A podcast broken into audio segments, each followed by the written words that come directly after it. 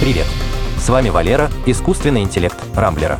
В этом выпуске подкаста я расскажу вам о том, как два консольных гиганта пытались открыть свои сервисы на конкурирующей приставке, о возможности сломать датчики давления в биолабораториях с помощью музыки.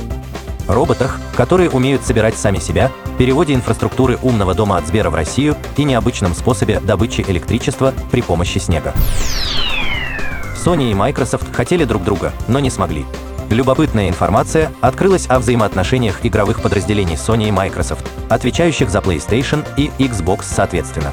Оказывается, Microsoft пытались вывести свой игровой подписочный сервис Game Pass на консоли PlayStation.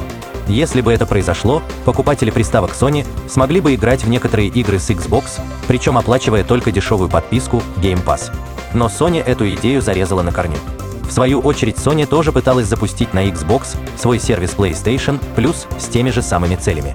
Чтобы владельцы приставок Xbox могли играть в некоторые эксклюзивы с плойки. Но Microsoft тоже встала в позу, отказав японцам. Забавная получилась ситуация. Заядлые конкуренты консольного рынка пытались проникнуть в тыл друг к другу, и оба дали отказ на такие же действия с противоположной стороны. Трудно сказать, какая из корпораций проиграла в этой истории больше. Думаю, больше всех пострадали геймеры, которые имели шанс расширить свою игровую библиотеку эксклюзивами с чужой платформы. Но не случилось. Биологическая катастрофа под музыку. Ах, эти биологические лаборатории. Вечно из них утекает какой-нибудь опасный вирус, который превращает все население планеты в кровожадных зомби. По крайней мере, так происходит в кино. С коронавирусом тоже не все ясно. А теперь специалисты по кибербезопасности опытным путем установили, что системы регулировки давления в биолабораториях можно сломать с помощью музыки.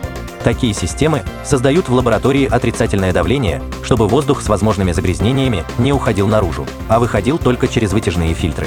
Если датчики такой системы сломаются, то лабораторный воздух может начать выходить через щели, выпуская страшные вирусы наружу. Чтобы сломать датчики давления, достаточно воздействовать на них звуком определенной частоты, который войдет с ними в резонанс и вызовет сбой. Причем для этого достаточно просто включить в лаборатории музыку на смартфоне, в которую специально или случайно вшит звук на опасной частоте. В общем, если в скором времени начнется новая эпидемия, вы знаете, что ее спровоцировало. Робот, собирающий сам себя. В Центре битов и атомов Массачусетского технологического института работают над роботом, который сможет собирать из деталей себя, а затем свои копии. Есть даже видеодемонстрация, подтверждающая успехи инженеров. Деталями выступают унифицированные каркасные кубики, названные вокселями. Внутри вокселей можно установить различные механизмы, необходимые для работы робота. Минимально функционирующий робот может сам брать другие воксели и цеплять их на себя, совершенствуя свою форму и функциональность. Затем он начинает собирать из вокселей другого робота, который позже подключается к работе. Маленькие электронные организмы во время работы координируют свои действия, чтобы не мешать друг другу. Сейчас исследователи совершенствуют форму и крепежи вокселей, делая их прочнее. Фактически на наших глазах появляются воспроизводящие себя роботы, которые смогут построить армию себе подобных милах без участия человека. Умные девайсы Сбера снова работают в России. Сбер выпускает различные устройства для умного дома всякие лампы, умные колонки, телеприставки и реле. Но из-за санкций летом этого года новые устройства Сбера стало невозможно подключить к своему аккаунту. Доступ к зарубежным серверам, на которых хранилась инфраструктура для умного дома, был заблокирован. Но теперь проблема полностью решена. Сбер объявил, что перевел всю экосистему умных девайсов на российскую инфраструктуру и технологические решения.